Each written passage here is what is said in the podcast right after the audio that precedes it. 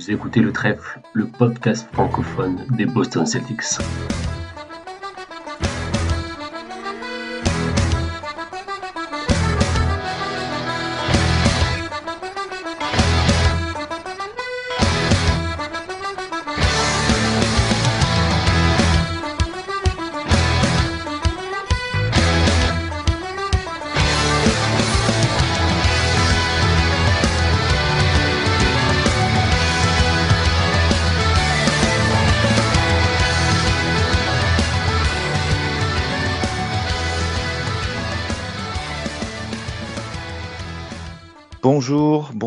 À toutes et à tous et bienvenue dans ce nouvel épisode du podcast Le Trèfle.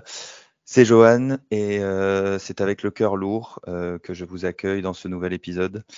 On vient de vivre un, véritable tremblement de terre, hein, euh, nous autres fans des Celtics de Boston.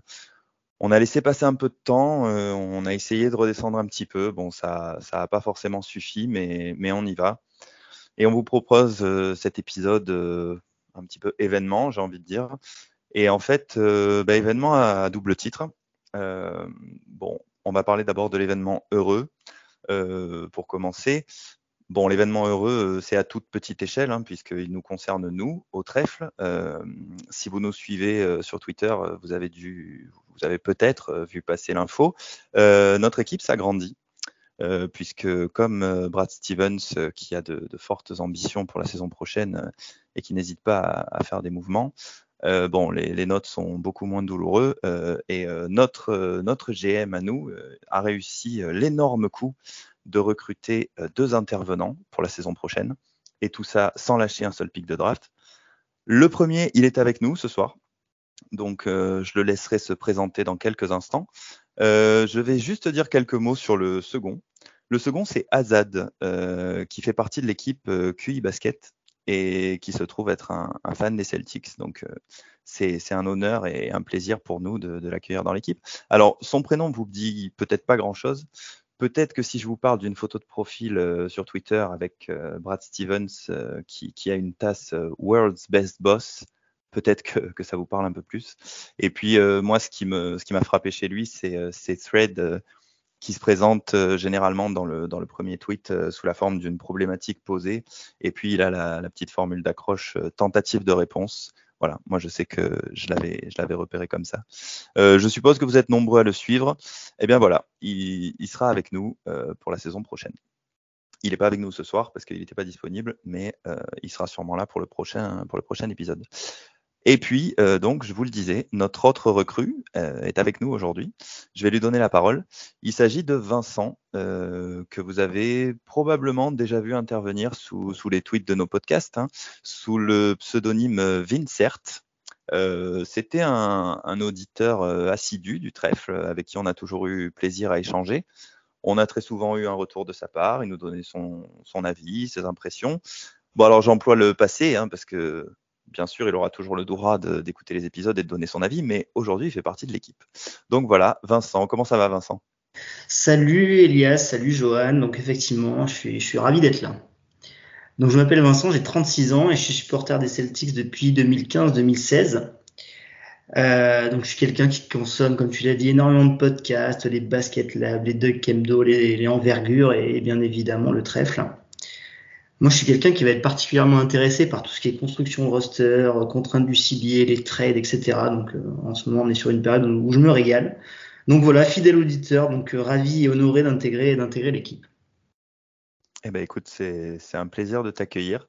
Euh, du coup, ah ben voilà, tu, tu, as répondu à ma question. J'allais dire sur Twitter, c'est Vincert87. 87, c'est l'année de naissance. Oui.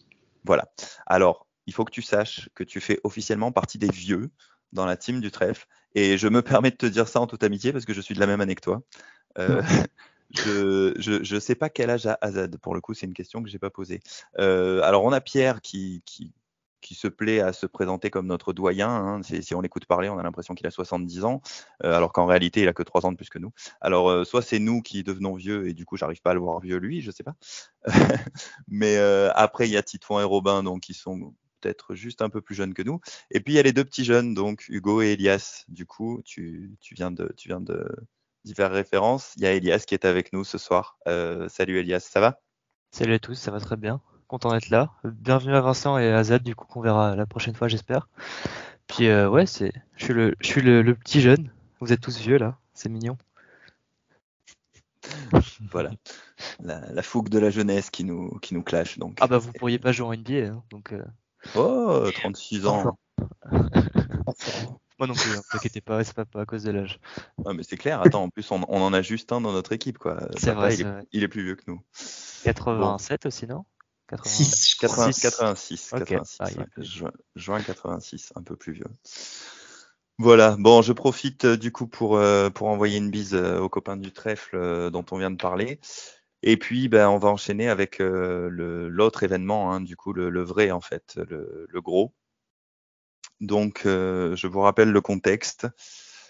Il est environ 21h dans la soirée du, du mercredi 21 juin, lorsque l'on apprend par, par Shams que, que les Celtics sont dans des discussions très avancées avec les Wizards et les Clippers pour un trade à trois équipes qui enverrait Malcolm Brogdon aux Clippers. Euh, les Wizards récupéreraient Marcus Morris et des tours de draft et Kristaps Porzingis donc qui débarquerait chez nous.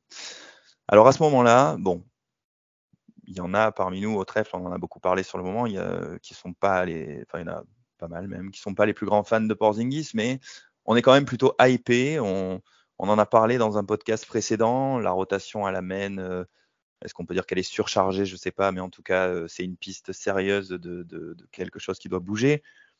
On l'avait dit d'ailleurs, hein, c'est Hugo qui avait dit que pour lui, le, départ de Brogdon serait clairement euh, une bonne chose.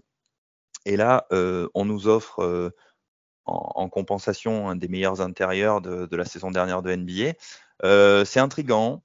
On a des réserves, mais globalement, on va quand même se coucher avec le sentiment que Brad Stevens vient de réaliser une, nouvelle masterclass. On a même hésité d'ailleurs euh, avec Elias notamment euh, à lancer un enregistrement euh, et à vous proposer une réaction à chaud. Bon, on aurait été bah, bien con. Hein. Voilà, c'est ça. on a bien fait de ne pas le faire puisque vers 4-5 heures du matin, il me semble, on nous annonce que le trade tombe à l'eau. là, c'est l'urgence pour les Celtics, puisque si trade de Porzingis il y avait, euh, il devait intervenir avant minuit, hein, donc c'est-à-dire 6 euh, heures du matin chez nous, euh, pour qu'il puisse tout simplement exercer sa player option. Et au réveil, on apprend que Porzingis va bien venir chez nous, mais que la contrepartie est énorme. elle est terrible pour, pour la plupart des fans des Celtics. C'est donc Marcus Smart qui est envoyé loin de Boston. Bon, je ne vais pas vous raconter ma vie, mais j'ai des frissons rien que de le dire. C'est toujours un peu irréel. Euh, en l'occurrence, au Grizzly, donc à Memphis, euh, qui ont donc été trouvés euh, comme, comme troisième équipe pour ce trade. messieurs, une fois n'est pas coutume, on va pas verser dans le mélodrame ni essayer de, de tirer les larmes à nos auditeurs, mais je pense qu'on peut se permettre une petite séquence émotion. Euh, il n'y en a pas beaucoup pour qui on le ferait, mais je pense que s'il y en a un qui le, qui le mérite, c'est lui. Euh, personnellement, je me souviens que lors des deux, trois dernières saisons, il y avait toujours la petite rumeur avant la, avant la deadline, euh, avant la free agency, la petite inquiétude sur un éventuel départ de Marcus. Et puis là, bah, il était devenu le meneur titulaire. Euh, si, on ajoutait à ça euh, toute, euh, toute l'aura qu'il pouvait avoir à Boston, enfin, pour moi, il était intouchable. Quoi. Bon, force est de constater que j'avais tort. les gars, sans parler du côté sportif, sur lequel on, va revenir, bien sûr, mais le côté purement affectif, le, cœur qui parle à ce moment-là, à ce moment-là, vous, vous êtes comment? Vincent, toi, qu'est-ce que, qu'est-ce que, comment tu es quand tu apprends ça? Eh bien moi, comme vous, je suis parti me coucher avec l'idée Brogdon. Donc je suis, je suis super hypé, je suis super euh, content du choix. Et au réveil, ben, c'est le choc. Je suis juste choqué euh, parce que je m'y attendais pas du tout. Je pensais comme toi qu'il était assez intouchable. Euh, alors l'avantage c'est que j'ai pas beaucoup de cœur moi dans le sport, dans le sport de la NBA, donc je suis vite passé à la réflexion du front office, qu'est-ce que nous amène le trade et tout. Je pense que le fait qu'il finisse à Memphis me fait passer la pilule parce que je me dis instantanément que c'est cool. C'est cool. Euh, de le voir à Memphis. Et puis, et puis au fur et à mesure de la journée, on traîne un peu sur Twitter, on se refait des highlights de Marcus depuis des années, et là, on va pas se mentir, ça commençait à piquer un peu euh, au niveau du cœur, et là, clairement, euh, c'était moins évident au fur et à mesure de la journée en se disant, en fait, moi, depuis que je supporte les Celtics, il est là, il fait partie des meubles, et il sera plus là. Donc, euh, je vais pas mentir. Au final, même si instantanément choqué, puis bon, je réfléchis et tout, au final, grosse tristesse avec notamment se remémorer tous les, grands moments de Marcus, le, contre dans le Game 7 dans la bulle, les fautes offensives euh, euh, provoquées sur, James Harden, tout ça. voilà. Et ouais, c'est ces grands moments qu'on a qu'on a vu repasser, ouais, c'est sûr. Euh, Elias, toi, à ce moment-là Bah, alors, je vais vous mettre un petit, une petite entrevue dans ma vie, on va dire. J'ai, je me suis réveillé, il était quoi, 6h15, 6h20 pas du tout réveillé, quoi, le, réveil de pipi et retour, retour au lit. Et, euh, et j'ai vu mon téléphone, j'avais beaucoup, beaucoup, beaucoup de notifications, c'était quand même assez bizarre. Et la première, c'était Twitter, euh, Marcus Smart traded, un truc comme ça. Donc moi, je me suis dit, euh, oulala, qu'est-ce que c'est On a dû récupérer quand même, je sais pas, Damien Lillard ou un truc comme ça, quoi. Donc là, j'ouvre la notification. Je vois ensuite le truc sur comme quoi Brogdon n'a pas été trade au final à cause des Clippers et je parce qu'en fait tout était arrivé en même temps sur mon téléphone je c'était n'importe quoi. Et en fait au bout d'un moment j'ai compris que c'était Marcus Smart pour Porzingis. Et là ça m'a fait un petit un petit coup quand même bizarre. Je me suis dit mais merde c'est pas possible quoi. Comment ça a pu passer de Brogdon pour Porzingis qui euh, sportivement est un super trade et en plus bon Brogdon euh, c'est vrai qu'il devait partir pour moi. À ça qui est enfin quand même très dur à accepter. Euh, ça m'a un peu bon moi c'est pareil hein, je suis pas le plus j'ai pas le plus grand cœur du monde, ça, ça, ça fait un petit coup, mais c'est pas, ça va, ça fera bizarre quand il reviendra et qu'on lui fera de la vidéo de, de remerciement, mais c'est pas non plus euh, le drame pour moi, on va dire, parce que ça fait quand même longtemps que je me doutais qu'il serait peut-être, euh, peut-être trade, mais quand même ça fait bizarre et ça fait pas plaisir de, surtout en vue de la contrepartie et en termes d'affect, tu perds ton, ton joueur préféré, le cœur de ta franchise pour, euh, pour un laiton que personne n'aime dans la ligue, ça fait un peu de mal quand même. Et toi, Johan, qu'est-ce que ça a été ta, ta réaction au réveil? Euh, bah écoute, j'ai un petit peu la même que toi en fait. Hein, hein. Euh, c'est-à-dire que je, je, ouais, je, alors en fait, euh, bon, je m'étais endormi sur le canapé euh, parce que, bah parce que, parce que voilà, parce que Brogdon, tout ça, enfin, on en a parlé pendant longtemps, ça a duré jusqu'à tard. J'ai regardé des tweets passer dans tous les sens, et puis, et puis un peu comme toi, le, le réveil euh, pas tout à fait réveillé, tu, tu ouvres Twitter machinalement, et bon, moi, les notifs apparaissent pas, mais je regarde, quoi, pour voir si c'était finalisé, si c'était bon. Et euh, je suis d'abord tombé sur le message de Pierre qui était, qui était assez content que, que le trade avec Brogdon ne se, ne se fasse pas. Euh, enfin, euh, pas spécialement qu'il voulait garder Brogdon, mais que lui, en tout cas, il était complètement contre euh, l'arrivée de Porzingis. Et mais bon, quand il a envoyé le message, il n'était pas encore au courant de, de la suite. Euh, ouais, pareil, pour, pour me livrer un petit peu sur, sur ce qui s'est passé dans ma vie perso, je, je, suis arrivé en retard au boulot parce que je j'arrivais pas à décrocher, je lâchais pas mon téléphone. En fait, j'avais l'impression qu'il y avait forcément une erreur et que et qu'en fouillant Twitter de long en large, j'allais finir par la trouver. Euh, à aucun moment, euh, j'aurais pu imaginer que, que Marcus pourrait pas, comme tu dis, quoi, à la limite, dans le cadre d'un truc euh, vraiment, euh, vraiment gigantesque. Euh, tu te dis, bon, bah ok, il fallait faire un choix. Mais, mais ouais, voilà. Euh, j'ai toujours un peu du mal à y croire en fait. Je, je, pense que tant que je le verrai pas jouer contre nous, je le croirai pas. Parce que même, même quand je regarderai les matchs des Grizzlies, je me dirais non, mais il joue avec eux pour déconner, il va revenir. C'est ouais, c'est un peu irréel. Euh, et puis, et puis, bon, moi, euh, contrairement à vous, euh, je, je m'attache beaucoup. Je, je, suis faible. moi, j'ai été triste quand on, quand on a trade Kemba Walker. Donc, tu vois, c'est Marcus Smart. Tout de suite, on passe à, à un autre niveau. et puis, voilà, ça m'a, ça m'a vraiment, ça m'a vraiment secoué. Mais, mais bon, c'est, c'est comme ça. Euh, J'en profite d'ailleurs euh, pour vous dire que euh, en fin de journée, donc après une journée euh, pareil, hein, une journée à, à, avoir un peu l'impression que, que, la planète tourne plus dans le même sens, je suis tombé sur le papier qui a été écrit par Azad et donc j'en ai parlé avec lui parce que bon, je, sais qu'il aurait aimé être avec nous ce soir, mais qu'il n'était pas dispo. du coup, pour qu'il soit un peu avec nous, je, vous renvoie à, son papier.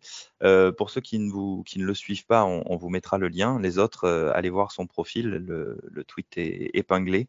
Euh, j'en ai parlé avec lui en, off, donc pour lui demander s'il acceptait que, que j'en parle dans cet épisode. Et il me disait qu'en fait, il a écrit ça pour, euh, voilà, pour passer à autre chose. Et euh, c'est touchant, c'est fort en émotion, mais ça fait du bien.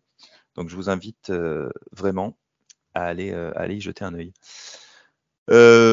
concernant le terrain maintenant, euh, si on essaye de, se détacher du, plan émotionnel, euh, avant de parler de ce qu'apporte euh, Porzingis, on va quand même revenir sur ce qu'on perd avec Marcus sur le plan sportif. On, était presque heureux de voir partir Brogdon, alors comme on l'a dit, hein, pas, pas qu'on veuille s'en débarrasser ou quoi que ce soit. Hein, il, fait, il fait une bonne saison régulière chez nous, sixième homme de l'année, tout ça, excellent dans son rôle, mentalité impeccable. Hein, il a accepté son rôle tout de suite, mais euh, des limites clairement euh, montrées en playoff. Euh, et puis, comme on disait, cette, rotation à 3 sur le poste de meneur qui doit bouger. Et quand on se demande qui doit partir entre White, Smart et Brogdon, ben moi, j'avais tweeté le soir hein, à ce moment-là. Je ne sais plus qui disait oh là là, mais vous lâchez Brogdon, machin. bon, ben voilà, du coup, je suis passé pour un con le lendemain, mais tant pis. À ce moment-là, j'avais dit White a été meilleur que Brogdon cette saison malgré tout. Euh, on trade pas Smart parce que c'est comme ça. Euh, donc du coup, euh, Brogdon doit partir. Bon bah voilà, au final, c'est Marcus qui part. Et au-delà de l'aspect affectif, ça change quand même beaucoup de choses sur le terrain. Vincent, je te lance là-dessus. Pour toi, le fait de devoir à partir de maintenant se, passer de Marcus avec et puis surtout avec l'équipe en l'état, qu'est-ce que qu'est-ce que ça t'évoque Qu'est-ce que ça va entraîner selon toi? Moi, sur la perte terrain, j'ai vraiment trois choses en, tête. Le playmaking, parce qu'on a vu une très grosse progression sur, euh, sur ce plan de jeu ces, dernières, ces deux dernières années notamment, où ça reste un meneur de jeu référencé de la ligue propre, euh, plutôt stable dans ses choix, donc ça on perd vraiment. Clairement l'intensité défensive au quotidien, même si cette année ça n'a pas été sa, meilleure, mais globalement avec Smart, tu as une intensité défensive minimale plancher tous les soirs euh, de très haut niveau. Donc ça, si on perd ça globalement dans le groupe, ça, ça peut faire peur. Le côté ultra switchable en, en, défense, il est capable de défendre quasiment tous les joueurs de la ligue, en tout cas d'embêter tous les joueurs de la ligue. C'est une rareté. Je pense c'est peut-être un des, un des meilleurs joueurs de la ligue pour ça. Et après, moi, le dernier, vraiment la dernière perte vraiment importante, c'est le leadership, la voix sur le terrain, même l'ambiance dans le groupe en fait. Euh, l'ambiance vestiaire peut me faire peur parce qu'il avait l'air d'être vraiment le leader euh, ça reste un joueur hyper respecté dans la ligue aussi, avec les arbitres, tout ça. Ça, c'est quelque chose qui peut me faire, euh, qui peut me faire peur dans, dans, dans, la perte de ça.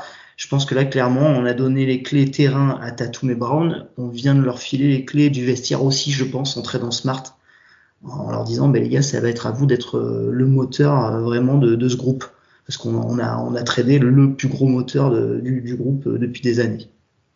Voilà un peu, un peu ce que je pense. Ouais, c'est vrai que c'est assez complet pour le coup. Je suis, je, suis bien d'accord. Elias, tu, tu veux rajouter quelque chose ou j'imagine que, que, tu es d'accord avec Vincent, mais bah, en, en, termes de perte sportive pure, euh, c'est vrai que défensivement, ça va être euh, quand même compliqué de retrouver la même intensité, même si je trouve que euh, là, on peut quand même dire qu'on a de la chance d'avoir White, c'est que défensivement, il va pouvoir apporter à peu près les mêmes qualités de, de en, termes d'envie et de tout ce qu'il apporte sur le terrain, même s'il peut pas, il n'est pas capable de défendre aussi bien euh, les joueurs plus grands que lui et les joueurs plus forts que lui.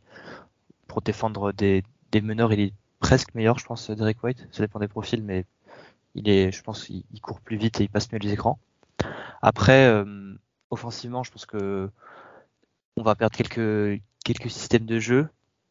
Mais euh, surtout, pour moi, c'est comme l'a dit Vincent, je suis vraiment complètement d'accord. C'est clairement un trade de, de dire à Tatum et Brown, bah, est, vous êtes les deux leaders. Là, il y a plus de, il y a encore Marcus Smart qui est l'âme de l'équipe et qui du coup, euh, de facto, prend un peu un rôle de leader euh, sans vraiment qu'il soit le meilleur joueur. Enfin, c'est rarement le, c'est très rarement le meilleur joueur. C'est soit le deuxième, soit le troisième, soit le quatrième meilleur joueur sur le terrain. En général, c'est rarement quand même, euh, c'était, je veux dire, pardon, rarement le, le, meilleur joueur. Mais là, donc clairement, c'est Tatum et Brown qui vont qui vont être les, co-leaders de l'équipe avec Tatum en, franchise player, mais je pense que c'est aussi un, aveu de, confiance envers Brown euh, supplémentaire parce que on, on, va pas en parler aujourd'hui, mais on va tous voir le tweet à, minuit pile le jour de la free agency que Brown a signé son, extension, c'est sûr et certain.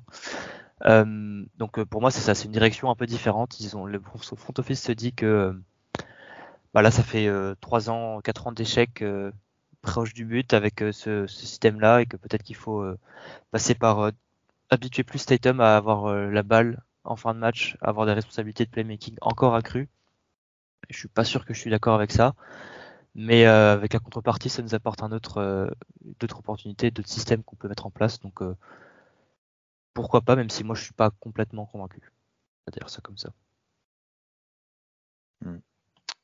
Ok, bah écoute, la contrepartie, tu en parles, donc euh, donc euh, on va on va y aller. Hein. C'est l'autre euh, grande nouvelle, on va dire. Donc l'arrivée de de, Chris, chez nous. Euh, Kristaps Porzingis qui était quand même vraisemblablement réellement voulu par Brad Stevens, parce que ok, business is business, ça c'est difficile à comprendre euh, pour certains. Hein. On a vu beaucoup de réactions euh, complètement effarées. Oh là là, on lâche, euh, on lâche Smart, machin. Bon, ça se comprend. Hein. Moi, c'est vrai que j'étais un peu dans, cet état d'esprit-là aussi. mais bon, Brad Stevens, il est quand même là pour faire gagner l'équipe et on n'est pas dans son bureau, mais je suppose que ça a dû lui faire mal de se séparer de Smart. Malgré ça, il fait ce qu'il a à faire. Il estime que, que la contrepartie vaut le coup. mais enfin, je sais pas, je me dis, le trade tombe à l'eau. Il a euh, une heure ou deux devant lui parce que c'est l'urgence, parce que la, la, la, player option de, de Porzingis, il reste que, ce temps-là. Euh, il, faut, absolument trouver quelque chose. Euh, J'imagine qu'il a dû proposer Brogdon aux Grizzlies de la même manière et que certainement ça leur convenait moins bien. Il lâche Marcus, c'est pas rien. ça veut quand même dire qu'il avait décidé qu'il irait aussi loin que possible pour, pour, ramener, pour ramener le laiton. Euh, bon, Porzingis, je vous le disais tout à l'heure, hein, euh, moi je vieillis, je, suis père de famille, euh, je rate aucun match des Celtics, hein, voire même je les regarde presque tous en direct. Mais j'avoue humblement que j'ai peu de temps pour mater d'autres équipes et en tout cas beaucoup moins que ce que j'aimerais. et puis pour être complètement honnête avec vous, s'il y avait un soir où j'avais une dispo pour mater un surplus de NBA, la probabilité que je mate un match des Wizards elle était quand même assez faible. Euh, du coup, je pense que je suis loin d'être le, mieux placé ce soir pour parler de Porzingis. Euh, je sais qu'il est monstrueusement grand. Hein. Je crois que c'est un 7-3, il me semble, donc 2 mètres 20 et des poussières. Euh, j'ai vu passer toutes les stats qui ont été balancées depuis le, trade. Hein. Je, vais, vous laisser développer tout ça. Il sort la meilleure saison de sa carrière. et voilà, à partir de là, je vais vous donner la main. Alors bon, sans qu'il y ait véritablement l'un des deux qui soit complètement pour et l'autre complètement contre, on va dire qu'il y en a un qui est un peu moins enjoué que l'autre. Hein. Je, pense que c'est euh, le, moins qu'on puisse dire. Donc, euh, je te donne la parole, Elias. Ouais, alors juste pour avant pour rebondir sur ce que tu as dit euh, par rapport au trade qu'a capoté avec Brogdon et qu'a amené à celui de Smart, ça me paraît quand même vachement court comme timing pour en deux heures euh, recréer un deal autour de Smart avec les Grizzlies. Et ce que plusieurs euh, journalistes américains et, personnes qui suivent de près la ligue euh, disaient, c'est qu'il y avait peut-être déjà un, truc en place entre les Grizzlies et, Smart, et les Celtics pour Smart. Et, que ça a été étendu avec les Wizards pour que pour que Porzingis soit dedans une fois que que le trade de Brogdon a, est tombé à l'eau? Parce que tout le monde s'accorde pour dire que ça quand même va vachement rapide deux heures pour créer un trade comme ça. Donc voilà, je pense que c'est, je, suis pas sûr que si Brogdon avait été trade, on aurait quand même gardé Smart. C'est possible qu'on aurait, euh, on serait allé chercher euh, Jones et euh, du coup on aurait quand même trade Smart. C'est pas impossible. Maintenant, je, je suis pas dans les dans les bureaux, je peux pas l'avancer, mais euh, beaucoup de gens s'accordent pour dire que ça paraît un peu un peu rapide comme timing et comme surtout comme décision en fait, hein, parce que faut, même si nous on a les, on a le fait d'avoir Porzingis qui devait absolument être trade par rapport à sa, à sa, à sa, player option qui était euh, qu'il fallait absolument qu'il récupère maintenant. Mais les Grizzlies, ils ont pas rien ne les force à étendre ce trade à trois équipes et à le faire immédiatement. Donc je pense qu'il y a quand même quelque chose qui était déjà en place. Bref, euh, pour parler de Porzingis, euh, déjà je suis obligé de commencer par ça parce que je suis pas le seul dans l'équipe. Enfin, je sais que ça dérange tout le monde, plus ou moins, on va dire. Porzingis, il faut le rappeler, au moment où il a été trade au, au, Mavericks, donc il était au Knicks, il a été trade au Mavericks. Puis là, à ce moment-là, environ, il y a eu des allégations assez sérieuses, une accusation de viol euh, qui a été euh, faite en son encontre. Euh, il a, il n'est jamais été officiellement déclaré coupable.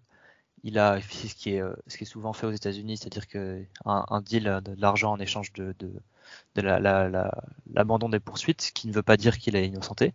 Voilà, donc ça je tiens à le rappeler parce que c'est, je, je me sens pas à l'aise de, de célébrer, d'être content pour un joueur comme ça parce que moi j'estime qu'il faut croire les victimes. Euh, voilà, donc ça c'est une fois que ça c'est dit, on peut passer euh, à l'aspect sportif, tout en gardant en tête que toutes mes opinions sur ce joueur vont être forcément influencées par ça, par le fait que ce que je pense de l'homme et qui est qui il est en tant qu'homme. Euh, je pense que Porzingis c'est un c'est une bonne cible. Je pense que en étant réaliste, le trade Porzingis Smart sportivement ça a du sens si on considère juste les joueurs un pour un plus euh, les pics qu'on a récupéré. Il hein. faut rappeler qu'on a récupéré dans le lit le, numéro, le tour, euh, enfin le premier tour de cette année, donc une pic 25. Je vous expliquerai d'ailleurs ce qu'on a fait après avec tout à l'heure, c'est assez, assez, drôle. Et le pic euh, de premier tour de Golden State de l'année prochaine. Donc en termes de, de, valeur, le trade est quand même assez intéressant. Au moment où c'était Porzingis pour Brogdon, j'avais absolument aucun problème avec le trade sportivement. Je trouvais que c'était un excellent trade et que on avait quand même pas mal de chances que de réussir à faire ce genre de choses parce que ça me paraissait quand même peu cher payé pour Porzingis. Euh, quand c'est smart, je trouve ça quand même plus cher parce que ça, là clairement, ça va faire euh, prendre une toute nouvelle identité à l'équipe. Euh, défensivement, je pense qu'on peut dire totalement adieu au switch, à la fois avec, comme Vincent l'a dit, la perte de Smart qui pouvait défendre sur à peu près tous les joueurs de la ligue et tous les postes, pour récupérer Porzingis qui, même si c'est un bon défenseur et c'est un bon shot blocker, il est incapable de, de, de vraiment switch et d'aller défendre sur des meneurs, voire certains certains ailiers un peu trop rapides. Après, c'est un très bon défenseur, euh, enfin, protecteur de cercle surtout. Donc ça, euh, c'est un aspect qu'on gagne en plus, parce qu'on avait euh, un peu que Rob Williams, qui est excellent, mais qui peut pas suffire, je pense, pour avoir une, une défense permanente dans ce rôle, dans ce système-là, en fait, sans switch. Je pense que c'est bien d'avoir deux profils qui peuvent se compléter. après, moi, je trouve qu'offensivement, c'est pas forcément une direction très que j'aime parce que on perd euh, beaucoup, beaucoup de playmaking quand même, avec le départ de Smart.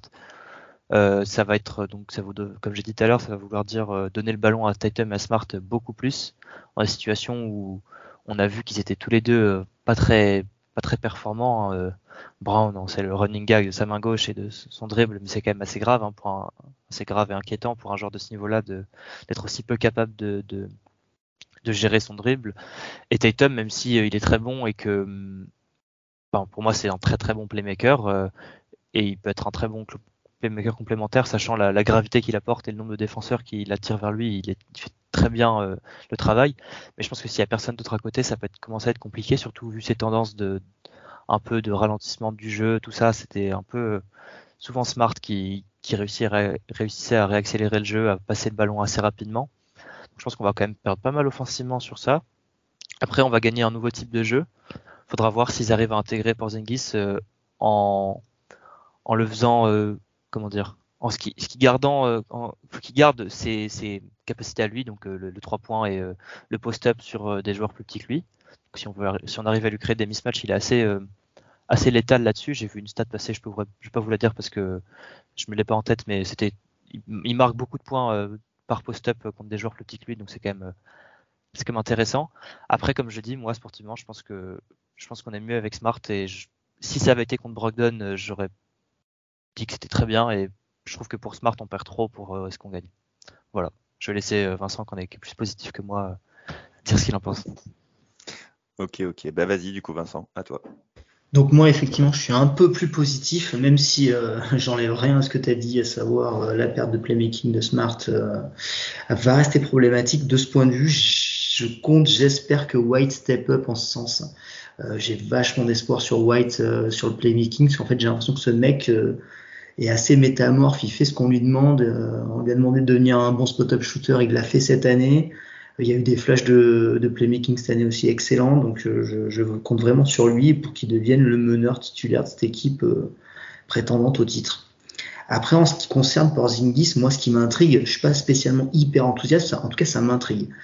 Euh, parce qu'en fait, je trouve qu'il va combler des, faiblesses qu'on a depuis des années. Euh, donc, effectivement, c'est un mec qui, qui sort de sa meilleure saison de carrière. Donc, le gars était à 23 points, avec une super efficacité. Euh, je vais pas vous abreuver de chiffres, mais globalement, il a scoré plus efficacement que Tatum, Brown, Brogdon, White et Smart cette année. Il avait un true shooting plus à 108, donc c'est euh, très bon, excellent. Euh, donc le fameux profil du 2m20 qui shoot à 3 points, donc ça, ça va nous permettre de continuer à jouer en 5 out. C'est une de grandes, grandes lubies de notre, de notre coach Joe Mazzulla. Et l'année dernière, là où il a été très bon aussi, et là où je trouve que nous c'est une grosse faiblesse, c'est qu'il a été beaucoup sur, sur la ligne des lancers. Et euh, il a été, euh, il a été beaucoup sur la ligne des lancers. Globalement, il a été aussi fréquemment euh, sur la ligne des lancers qu'un Tatum au niveau, au niveau, au niveau des stades. Donc, par rapport à son nombre de, de shoots tentés, c'est un mec qui va se créer des points faciles sur la ligne des lancers francs. Tout à l'heure, tu parlais des post-up. Effectivement, j'ai vu la stat, je l'ai noté. Globalement, cette année, sur un, bon petit volume de post-up, euh, il est deuxième de NBA en efficacité derrière, derrière Jokic, mais tout le monde est derrière Jokic euh, dans toutes les stades, j'ai l'impression. Euh, donc il était à 1,18 points par possession euh, sur post-up. Juste à titre de comparaison, un Embiid était à 1,13. Donc ça nous classe, ça nous quand même le bonhomme sur les post-up. Et donc ça c'est un truc qu'on fait quasiment pas. Moi ce que j'espère avec lui offensivement, c'est que c'est que il nous apporte de la variété où on était énormément à trois points. Donc on parle beaucoup de son trois points, mais il n'en prend pas en, ratio tant que ça. En tout cas, l'année dernière, je me base beaucoup sur l'année dernière au Wizard parce que ben, globalement, c'est sa meilleure carrière. Donc si je veux pas déprimer, je me base là-dessus. Hein. Donc voilà. Et euh, je pense aussi que Stevens, en, en faisant venir euh, Porzingis, ben, il rééquilibre le roster. Il avait trois guards de haut niveau assez comparable en, niveau. Et il avait son secteur intérieur, son poste de pivot tenu par euh, Al Ford de 36-37 ans et un Robert Williams qui, joue très peu, qui, est vraiment très souvent blessé. Donc là, ben, il ramène un, un, mec qui peut jouer 4, qui peut jouer 5, qui est aussi un peu injury prone, mais en fait, globalement, ben, avec les trois, on peut se dire qu'on peut avoir une paire d'intérieur euh, en permanence sur le terrain en fait hein, même si euh, si alors Ford joue pas les back to back si euh, Rob Williams loupe une partie de la saison on peut espérer en avoir deux sur les trois quasiment tous les matchs je pense que ça peut nous, permettre d'avoir un secteur intérieur de, très très haut niveau après il y a la question de savoir s'il peut jouer avec Orford et avec Rob Williams. Donc avec Orford, j'ai pas trop de doutes. De toute façon, je pense que tous les intérieurs peuvent jouer avec Orford. C'est surtout qu'Orford peut jouer avec tout le monde. Avec Rob Williams, c'est vrai que c'est un peu plus dur de se projeter. Bon, l'année dernière, il a joué euh, Zingist 500 minutes avec Daniel Gafford, qui a un peu le, même profil de joueur hein, en termes de, que, que Rob Williams. Et donc le net rating était positif dans une équipe pas terrible. Donc ça c'est plutôt c'est plutôt encourageant, c'est jouable. Alors leur défense pendant ces minutes-là, elle n'était pas folle, donc euh, donc ça reste à voir. Mais c'est pas impossible. On peut on peut éventuellement éventuellement euh, se projeter là-dessus. Après, euh, moi, la, grosse crainte que j'ai avec lui, c'est sur la défense. Elias, tu disais qu'on allait devoir changer, euh, beaucoup de choses au niveau de la défense. Je pensais clairement euh, l'identité défensive de l'équipe qui va changer. On faisait du switch all à, profusion. Là, clairement, on va se mettre à jouer beaucoup plus de, de drop. c'est un mec qui est capable de protéger le cercle à, haut niveau. là, moi, j'ai été chercher parce que, comme toi, Johan, j'ai pas maté beaucoup de matchs de, Washington l'année dernière parce que je, tiens à mes yeux. Euh, donc globalement, euh, j'ai été voir euh, les stats qui nous donnent de combien il fait baisser l'efficacité de l'attaquant très proche du panier. Donc l'année dernière, sous moins de 6 pieds, donc très très proche du panier, il faisait baisser l'efficacité de l'attaquant de 11%. Pour vous donner un ordre d'idée, c'est exactement le même chiffre que Rob Williams avait en 2021-2022, donc sa meilleure saison. Et cette année, les, les meilleurs de, de, la ligue, c'était Jaren Jackson Jr. et un Brook Lopez, qui eux étaient, ils faisaient baisser l'efficacité de l'attaquant de, de 12,8% et de 13. Donc on voit que c'est au-dessus des 10%. On voit que c'est quand même une, une, qualité qui est proche de l'élite. Donc voilà, ça va, ça va être à notre coaching staff de le, de le mettre dans les meilleures euh, dispositions pour, pour qu'il nous apporte ses qualités. Moi, je lui vois des qualités qui sont proches de l'élite et qui peuvent être complémentaires de ce qu'on a déjà. Donc, euh, donc ça, ça me paraît euh, plutôt, plutôt intéressant. Voilà ce que j'avais à dire sur, sur M. Porzingis. Eh bien, euh, merci beaucoup, Vincent. Euh, question comme ça, là, euh, à, la, volée. avec le coaching staff qu'on a recruté, je ne sais pas si, ça vous parle, Vincent, je ne sais pas trop. Moi, j'avoue honnêtement que quand je vois passer les nouvelles des, des coachs recrutés, etc., je, je, encore une fois, je n'ai pas assez de temps pour je, ça, ça, ne me parle pas forcément. Est-ce que toi, Elias, peut-être tu les connais un peu, un peu mieux? Euh, L'équipe qui a été euh, recrutée, là, les, les, différents noms qu'on a vu passer dans le, dans le coaching staff de Mazula, ouais. Ça, ça, ça peut fonctionner avec un Porzingis? Et puis, euh, et puis sans un Smart? Et, enfin, en gros, cette, cette équipe avec le visage qu'elle a aujourd'hui, parce qu'on va, on va en reparler un petit peu après, mais on n'a aucune certitude que on, espère, mais on n'a aucune certitude que, la saison ne démarre pas avec le roster tel qu'il est, en tout cas sans autres gros joueurs. Euh, le coaching staff qui a été recruté sans Smart et avec Porzingis, pour toi, ça, peut matcher? Alors, je suis pas au courant des spécialités euh, absolues de chaque coach. Hein, je ne vais pas prétendre ça, je les connais pas. Enfin, je les connais pas aussi profondément que ça. Mais euh, donc, on a recruté premier premier assistant qu'on a recruté, c'est Sam Cassell, donc ancien meneur qui a joué au Celtics, qui a gagné un titre en 2008 avec les Celtics, qui est coach euh, assistant de, Doc Rivers depuis, euh, depuis 2012-2013, depuis qu'il arrive aux Clippers en fait. Donc, euh, donc voilà, c'est une peut-être avant Orlando, enfin bref, c'est pas grave. ah non, il allait direct aux Clippers en fait, j'ai rien dit. Pardon. Et, donc Sam Cassell, qui était un des assistants les plus en vue de la ligue, qui qui passe des interviews euh, de, pour, les, pour des postes de head coach depuis quelques années. Je sais qu'Hugo aime bien dire que en général, un coach qui passe des interviews depuis plusieurs années, c'est que c'est mauvais signe, dans le sens où il sera probablement jamais head coach et que aucune équipe, si aucune équipe a trouvé qu'il soit le, le, bon candidat, c'est que il n'a pas forcément les épaules. Après, il faut quand même rappeler qu'il y a, il y a 30, 30 postes de head coach en NBA, dont euh, on va dire facilement 5 euh, qui sont assez gelés. Euh, donc c'est quand même très difficile de trouver des postes. Donc Sam Cassell pour moi c'est une très bonne addition. C'est un, un, peu un coach polyvalent qui est à la fois un ancien joueur donc qui, s'est connecté avec les joueurs très très efficacement et c'est aussi un, apparemment un très bon tacticien selon euh, selon Doc Rivers et selon certains autres coachs qui ont été avec lui qui apparemment est, est un très bon un très bon coach offensif. Et ensuite on a recruté j'ai un trou de mémoire. Charles Lee. Charles Lee, merci. Euh, parce qu'il y avait deux assistants de. Il y avait Darwin Ham aussi qui était au Bucks l'année avant, qui était aussi très demandé, qui était un des deux assistants euh, phares de, du coach euh, de, de Mac au, au, Bucks l'année où ils ont gagné, enfin même cette année aussi, mais d'ailleurs il s'est fait virer donc il, il est plus il est plus à Milwaukee, mais qui était aussi lui pour le coup qui sera head coach dans la ligue. il y a c'est presque sûr, ça fait il est tout jeune, il a même pas 40 ans il me semble. Euh, il, a, déjà fait plusieurs euh, interviews euh, pour des postes de head coach, dont celui des Celtics au moment de Ime il me semble. En tout cas, il enfin, c'est sûr qu'il a été consulté. Je sais pas s'il était dans les phases finales des, interviews, mais en tout cas, il a été considéré. Donc, c'est aussi un coach très en vue. Donc, je pense que c'est un très bon recrutement. Enfin, il n'y a pas grand chose à dire là-dessus. Après, comme je, comme pour répondre à ta question, vraiment, je sais pas si par rapport à la perte de Marcus Smart et l'arrivée de Porzingis. Euh, Sam Cassell euh, entraîne euh, Joel Embiid, enfin entraîné Joel Embiid assez longtemps à, Philadelphie. Donc le profil Porzingis, c'est-à-dire un big, qui shoot un peu, il le connaît.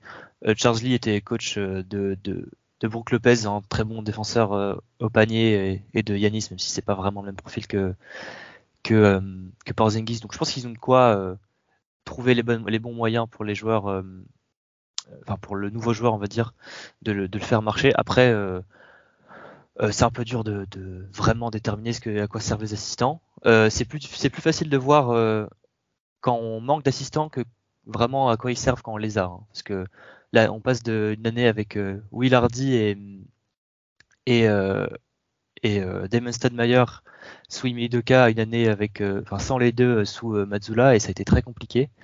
Donc, donc je pense que c'est quand même très important d'avoir des assistants de renom. J'ai un peu peur de l'effet Mazzula potentiellement sur la sellette et les deux qui sont un peu qui les deux assistants principaux qui se battent un peu pour le poste d'intérim si jamais il y a un y a un, un souci. Après ça reste des professionnels et je pense que je pense que c'est des bons. Enfin, c'est beaucoup beaucoup mieux que ce qu'on avait l'année dernière. Donc euh, c'est très bon travail de Brad Stevens encore une fois et de Joe Mazzulla qui ont réussi à, faire de très bons recrutements là-dessus. Ok, ok. Bon, bah, euh, si vous avez rien à ajouter, on va pouvoir euh, passer au sujet suivant. On va parler quand même un petit peu de la draft, hein, puisque bon, on n'était pas, comment, on n'était pas attendu au, dans, des, dans, des, choix de draft trop hauts, mais on a quand même récupéré le pick 25. Alors bon, c'est marrant de, de, voir ce qui s'est passé du coup. Euh, Vincent, je te, je te, lance un peu là-dessus. Tu nous refais un peu euh, l'historique du, du, sport de la, de la draft et puis après on, on donnera la, la, parole à, la parole à Elias. Ok, donc effectivement dans le trade de, Marcus Smart, on récupère donc par Zingis le pick 25 2023 de, de Memphis et le pick euh, du premier tour 2024 de Golden State qui sera protégé dans 1 à 4. Donc ça, on l'a récupéré. Donc le soir de la draft, euh, Brad Stevens, il a passé sa soirée à trade down. Donc le pick 25, il, je vous le fais pas euh, fois par fois, il s'est transformé au final en un pick 38 et plein d'autres second tours de draft. Donc quatre second tours de draft pour les années qui viennent et plutôt des bons second tour de draft en plus, parce qu'en 2024, on aura su des maths, donc bon, il sera peut-être pas formidable. En 2025, on aura donc un second tour qui sera le meilleur entre celui des Pistons, de Golden State et de Washington, donc il y a quand même moyen que ce soit entre 31 et 37-8, on va dire.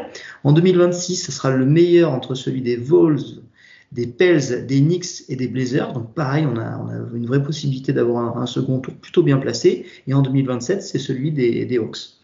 Donc voilà un petit peu ce qu'il a fait. Et donc avec le pick 38, il a, il a piqué euh, Jordan Walsh. Donc moi je suis pas un, éminent euh, spécialiste, euh, spécialiste de la draft. Tout ce que je sais, ben, je l'ai appris dans le podcast du trèfle, le dernier épisode des copains, et sur le profil d'envergure qu'ils avaient fait. Donc, en tout cas, moi, le profil qui m'en a été décrit, ça me plaît. Est-ce qu'il peut remplacer Grant Williams si jamais on le perd lui aussi euh, Pourquoi pas? En tout cas, le profil sélectionné, il est, intéressant, il me plaît. Après, moi, j'ai, j'ai, je l'ai jamais vu jouer. J'ai vu deux trois highlights, mais vraiment rien de rien de d'extraordinaire. Donc, euh, voilà. Euh, et donc, ouais, Elia, si tu veux nous faire le le, le détail exactement de ce qu'a fait Brad Stevens ce soir de la draft. Ouais, parce que c'est quand même assez drôle et comme euh, je me suis amusé à le faire, je vais quand même. Euh...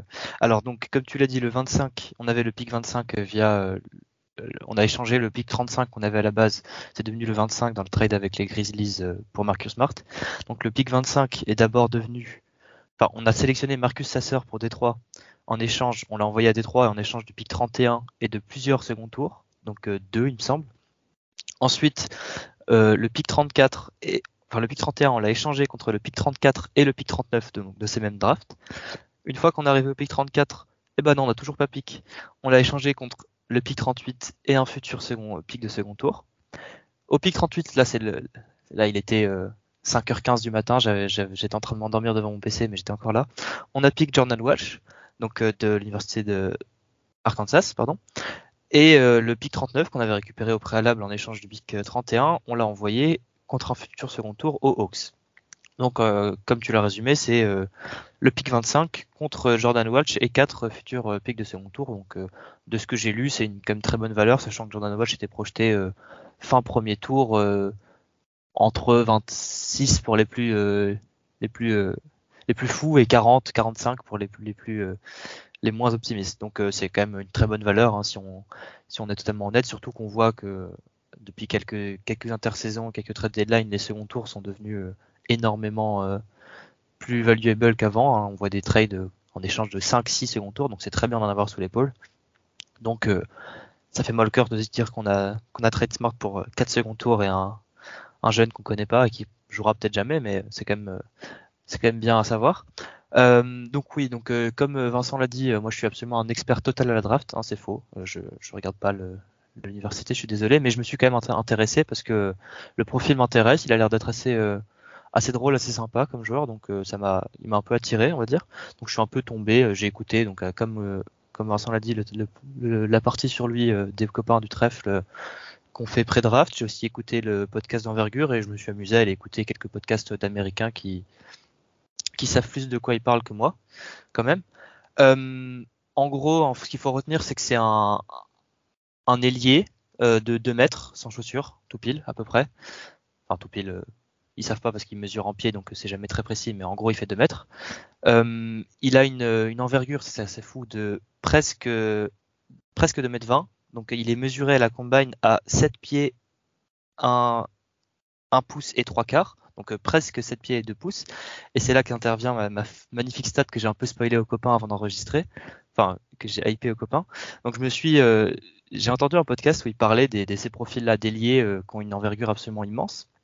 Et donc, depuis 2016, les profils, les joueurs qui ont été draftés au premier tour, qui ne sont pas des, des bigs, donc pas des, pas des, pas des pivots, et qui ont une envergure de plus de, de, de 2m19, donc euh, ce, ce qui est presque Jordan Walsh, c'est donc Ingram Siakam, Anunobi, Michael Bridges, Rui Hachimura, PJ Washington, Scotty Barnes, Jalen Williams de Santa, Clara et Terry Essen. Donc c'est presque que des excellents joueurs. Euh, si on oublie peut-être Rui Hachimura qui a été piqué un peu trop, mais je pense qu'il a quand même un, bon futur dans la ligue. Et euh, PJ Washington qui pour moi, euh, je suis pas sûr qu'il soit un futur starter, même si peut-être c'est tous des excellents joueurs, des excellents défenseurs. Après, ils ont été piqués au premier tour et pas Jordan Welch, mais euh, la stat est intéressante hein, pour voir que ce profil-là est quand même assez rare et que et qu'en général, c'est des très très bons joueurs parce qu'avec euh, ce, physique-là, euh, c'est c'est plus facile de jouer au basket quand tu es un bon défenseur et que tu as ce, physique. Euh, petite anecdote, hein, à la base, il parlait pas du tout de Jordan Walsh quand il parlait de, ces physiques-là. Il parlait de Bilal Koulibaly qui a été piqué euh, par les Wizards et qui a exactement ce profil-là, hein, qui, a une envergure euh, gigantesque comme ça et qui est un excellent athlète et défenseur. Donc ça m'a fait rire d'un peu comparer avec Jordan Walsh qui a le même profil. Donc je dis pas qu'il sera Michael Bridges ou Oji Anunobi, mais il a un profil de très bon défenseur. C'est je crois qu'il est considéré comme un des meilleurs défenseurs de la draft euh, par beaucoup, parce qu'il est super versatile. Euh, à la fac, il, défendait, de 1 à 5, ce qui est quand même euh, assez rare. Bon, il pourra pas faire ça, je pense, à l'NBA, surtout au début, parce que ça va beaucoup plus vite, mais c'est quand même assez rare, donc c'est Euh, le problème, comme les copains l'ont dit euh, dans le podcast avant la draft, c'est son tir extérieur et son apport offensif. J'ai lu pas mal et j'ai euh, lu une interview d'un de ses d'un coachs qui disait que la situation était pas très bonne pour lui à la fac, que il n'y avait pas un très bon jeu en, termes de offensivement, il n'avait pas beaucoup d'opportunités. Il est devenu un un tireur de trois points dans le coin, sauf que c'est pas du tout ce qu'il qu'il savait faire offensivement. Euh, au lycée, comme, euh, comme Hugo euh, nous l'a rappelé, au lycée c'était presque un meneur de jeu. Il tournait à 5 à 6 par match en sa première année et 3,8 je crois sa deuxième année. Donc c'est clairement, euh, il a grandi en, en jouant meneur ou, ou, presque et donc il sait à peu près dribbler. Bien sûr il le fera pas en NBA, surtout pas au début, mais c'est pas que un, un, défenseur, un défenseur.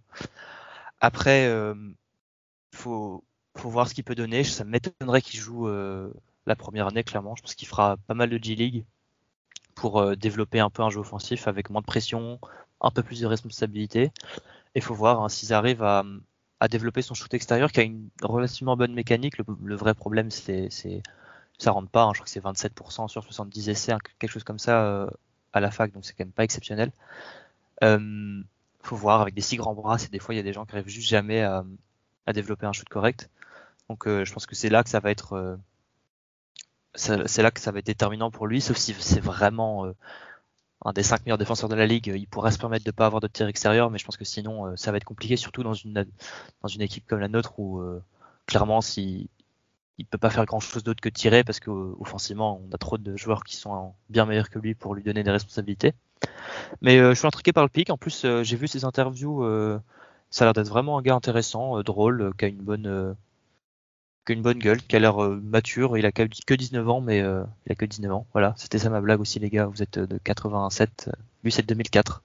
Je sais pas si, même moi ça me fait être vieux, donc j'imagine que vous c'est encore pire.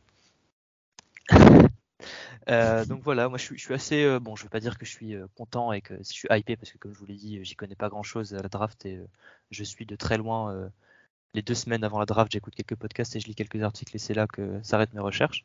Mais euh, de ce que j'en vois, de, gens dont, la vie me, je suis toujours, je suis souvent euh, d'accord avec. Euh, ça m'a l'air correct, donc je suis assez content.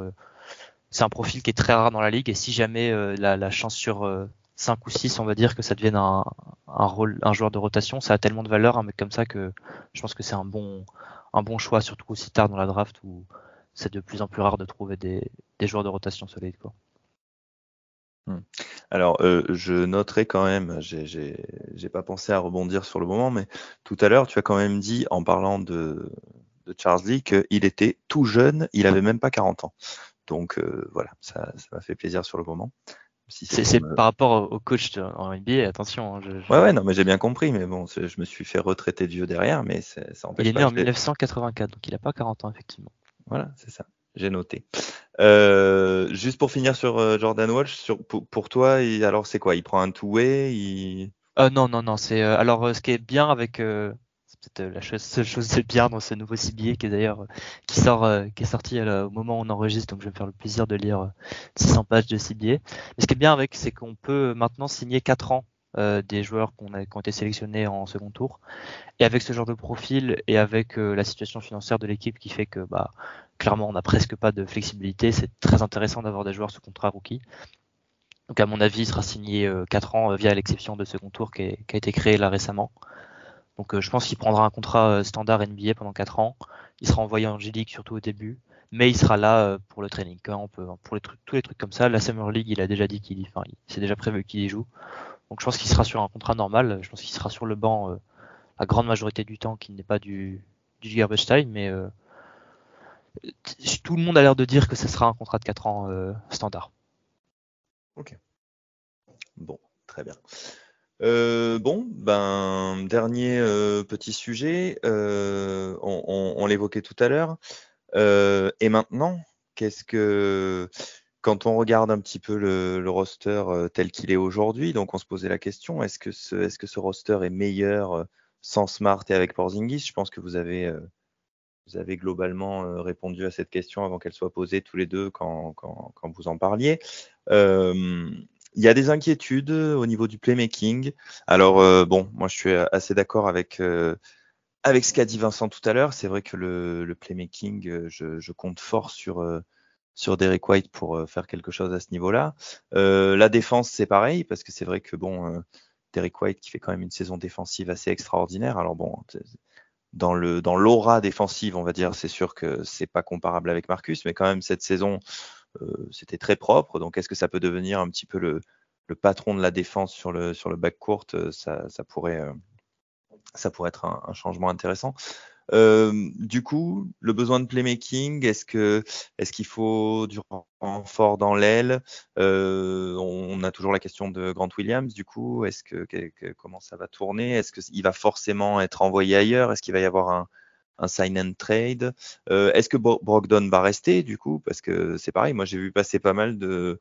Bon, alors après, c'est les, les, comment les, les pages Twitter, c'est pas forcément c'est pas forcément toujours sérieux, mais c'est vrai qu'on voit passer beaucoup de choses, euh, d'idées de trade, de, choses comme ça.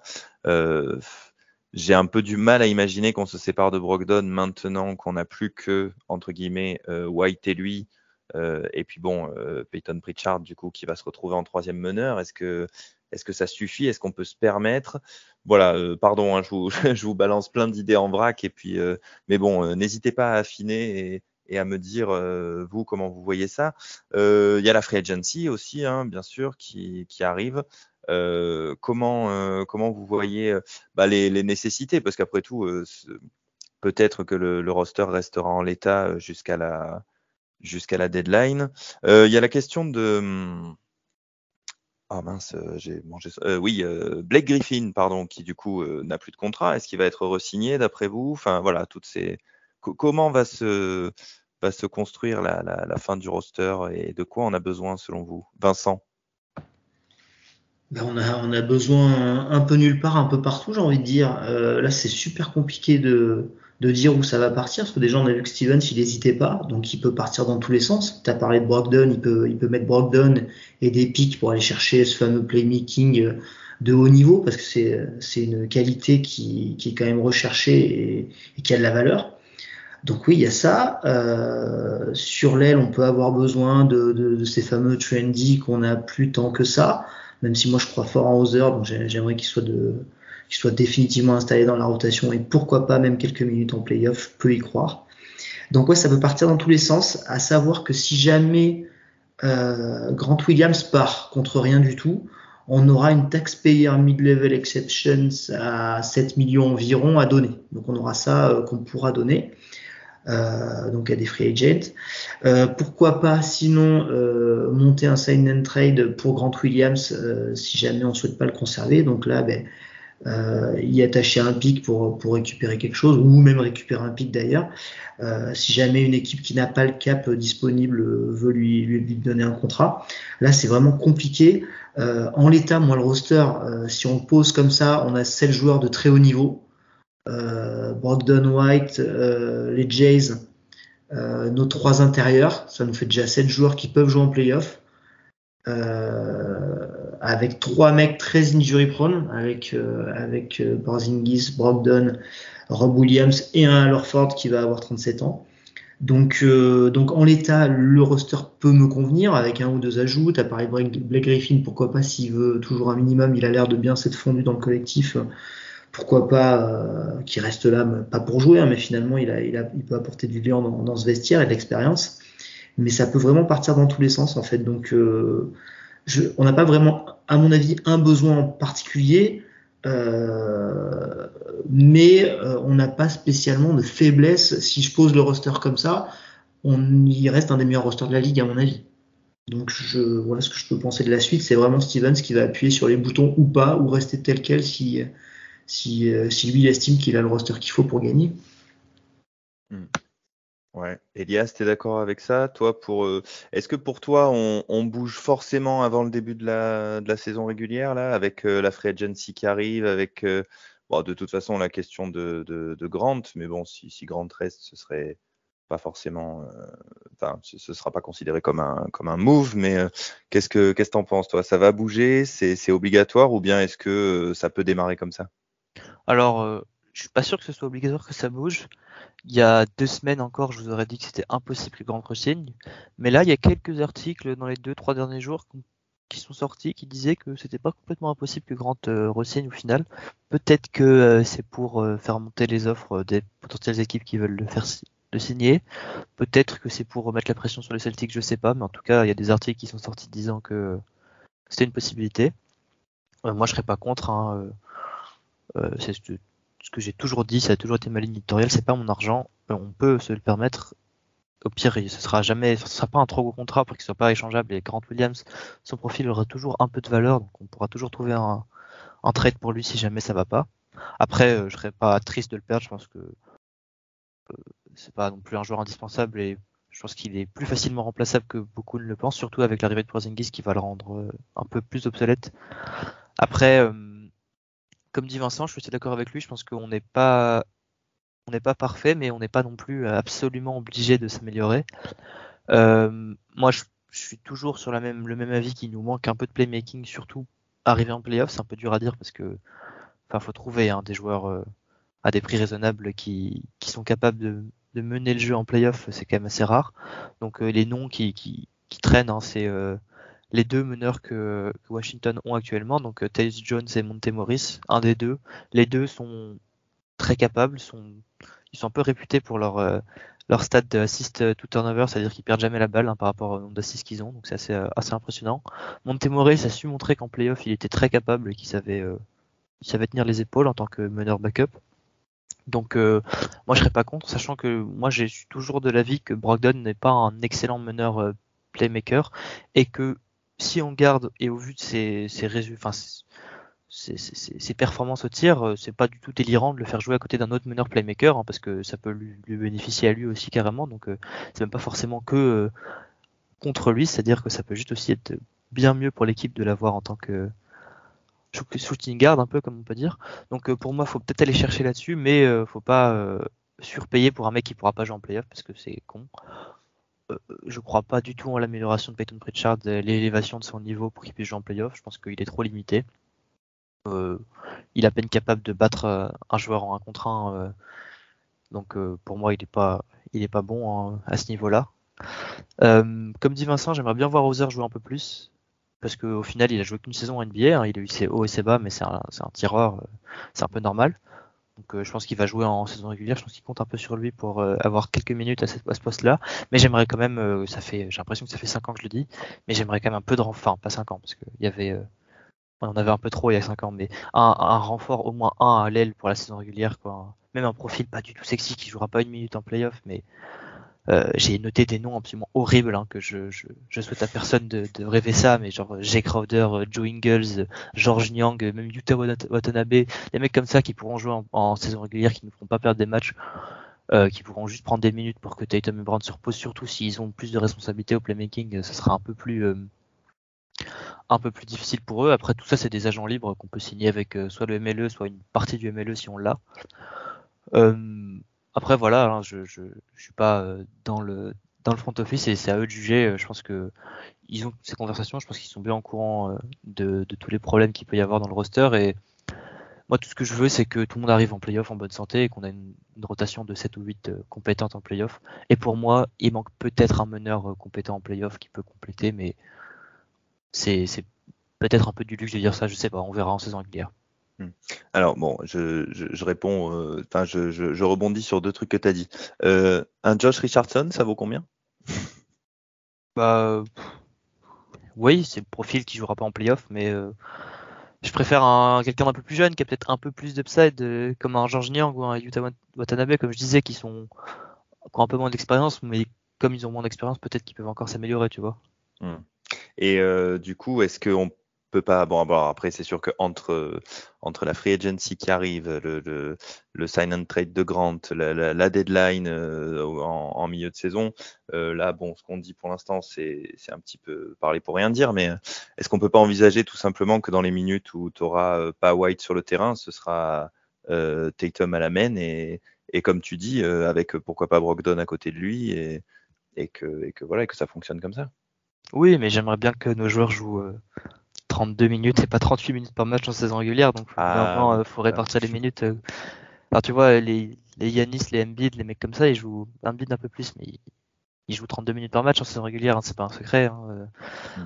Ils sont plus grands, donc ils ont moins de chance sur les blessures, mais Tatum, tous les ans, il est cramé en playoff, alors euh, des fois, il est assez, euh, assez en forme pour que ça soit pas un problème, mais ça a été un problème par moment. Brown, il est tout le temps blessé.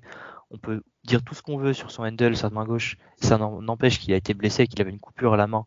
Il n'y a absolument aucune relation avec le basket, mais euh, ça arrive, hein, les blessures de fatigue, les trucs comme ça. Donc, euh, si on peut les, les, reposer en ayant des joueurs capables euh, qui prennent 12 euh, minutes par match et que ça corresponde à 3 minutes de Brown, 3 minutes de Tatum, 3 minutes de White, franchement, moi, j'aimerais bien quand même. Ok. Vincent, tu veux rajouter quelque chose? Deux trois petites idées de noms. Euh, J'avais du Javon Carter. Moi, j'aime plutôt bien Shake Milton. Trey Jones aussi, ça va être dur d'aller le déloger des, Spurs. En fait, toute la famille Jones, en fait, hein, on veut bien. Euh, je sais pas s'il y en a un troisième, je crois bien qu'il y en a un troisième en plus. Euh, et éventuellement sur un truc, sur un, possible sign and trade de, Grant à, Dallas, ils ont pas le cap pour le faire venir, mais ils pourraient être intéressés. Moi, j'aurais bien éventuellement récupéré Reggie Bullock à, à 10-12 millions. C'était un profil qui pouvait justement dans ce côté euh, poste 2-3 qui peut, soulager un peu les Jays euh, et rentrer ces trois, ça peut être pas mal. C'est clairement le nom le moins ça se dit pas en français moins pire, mais je vais le dire, le moins pire euh, que, que tout, de tous les noms qui ont été dits, je pense. Euh, Peut-être Javon Carter, j'aime bien l'idée, même si, je, mon avis, euh, je sais pas trop si c'est réel, enfin si c'est possible, je pense qu'il va rester là-bas, il est bien. Sur une MLE. Sur une ouais, sur un MLE peut-être. Après, c'est, moi, j'ai pas vraiment considéré les options de Selling Trade avec Grant parce que je vous avoue que j'avais pas forcément le temps d'aller éplucher tous les joueurs euh, qui, qui ont des salaires qui correspondent aux salaires que prendrait potentiellement Grant, tout ça, les équipes intéressées. Mais oui, il y a des salles, il y a des euh, Dorian Finney-Smith au Nets qui peuvent être intéressants. Euh, c'est, à ces prix-là aussi à peu près. On a vu des trucs un peu plus délirants tout à l'heure sur Twitter, des, des Wendell Carter Jr. en échange de trois first round. Bon, ça c'est, c'est complètement délirant, mais des, des noms un peu plus un peu plus fort en mettant le prix. Euh, comme j'ai dit tout à l'heure, euh, pourquoi pas, mais il faut que ça envoie la chandelle. Et si on met deux, deux tours de, deux premiers tours de draft pour un mec qui, qui est pas starter en, en playoff, euh, je sais pas, ça vaut pas forcément le coup. Je préfère qu'on les garde si jamais il y a un, un nom un peu plus intéressant qui, arrive à la deadline ou l'été prochain, quoi. Surtout en sachant, faut le garder en tête, hein, que avec la nouvelle CBA, il va falloir vraiment, euh, ça va vraiment beaucoup changer la manière dont on construit les rosters et tous ces gars à 12-13 millions euh, qu'on a dans les rosters, ils vont ils vont de plus en plus disparaître. On va plus en avoir que, un ou deux. Là, on en a beaucoup. Hein, les Williams, euh, White, un peu plus, mais Williams, White, Orford, les mecs Grant, les mecs comme ça, ils gagnent environ entre 10 et 15 millions, et ça, ça va petit à petit disparaître parce que les stars auront leur super max et les autres auront leur salaire minimum et les, les équipes seront comme ça. Donc, il faut réfléchir à ça. Quoi. Faut pas faire n'importe quoi. Bon, après, Brad Stevens et Max sont bien plus compétents que moi ou que n'importe qui sur Twitter pour ça. Donc, je leur fais confiance. Quoi. Ouais, voilà, on va, on va se quitter là-dessus. On va renouveler notre, notre confiance à Brad Stevens. Euh, depuis qu'il est à ce poste, euh, il nous a jamais déçus. Donc, euh, on ah, va... si, si, moi, clairement déçu là. Hein. Le trade de Smart, c'est quand même pour moi, c'est une déception. Mais ah d'accord, c'est vrai que le, le, pardon, le mot n'avait pas été prononcé. Pour toi, c'est une déception. Oui, parce que je après l'histoire Imoy de cas, je pensais pas qu'ils feraient ça, de les trades pour un mec comme euh, Christophe Porzingis. Je pensais qu'ils avaient un peu plus de, de, de, de, valeur et d'intégrité. Euh. Après, euh, c'est un business et voilà, mais je sais pas, je trouve ça un peu, un peu limite. Mais on n'est pas là pour discuter de tout ça. Mais moi, je n'ai pas trouvé ça très correct et je trouve que c'est un peu une erreur. Mais voilà, c'est chacun son avis. Ok. Bon, euh, bon, bah alors il nous a un peu déçus, mais, euh, mais bon, on lui fait confiance quand même euh, à partir de maintenant. voilà, il va être temps de se quitter. on vous donne rendez-vous, on ne sait pas trop quand. On va bon alors la, free agency commence très bientôt, hein, puisque vendredi soir, c'est bien ça, c'est dans la nuit de vendredi à samedi. Ouais, c'est vendredi soir à minuit. Ouais. Voilà. Donc ça démarre euh, dans. Alors nous on enregistre mercredi soir. Du coup le temps que vous écoutiez le podcast, euh, on pourra presque dire que ça démarre demain. Euh, s'il y a un gros mouvement pendant la free agency, s'il y a un, sign and trade de, Grant ou n'importe quel événement qui fait qu'on a un, changement dans le roster des Celtics, on sera bien évidemment au rendez-vous pour enregistrer un nouvel épisode et, et, pour vous parler de tout ça. Euh, il est donc assez probable qu'on se retrouve euh, très bientôt. Euh, d'ici là, ben, à bientôt et puis go Celtics.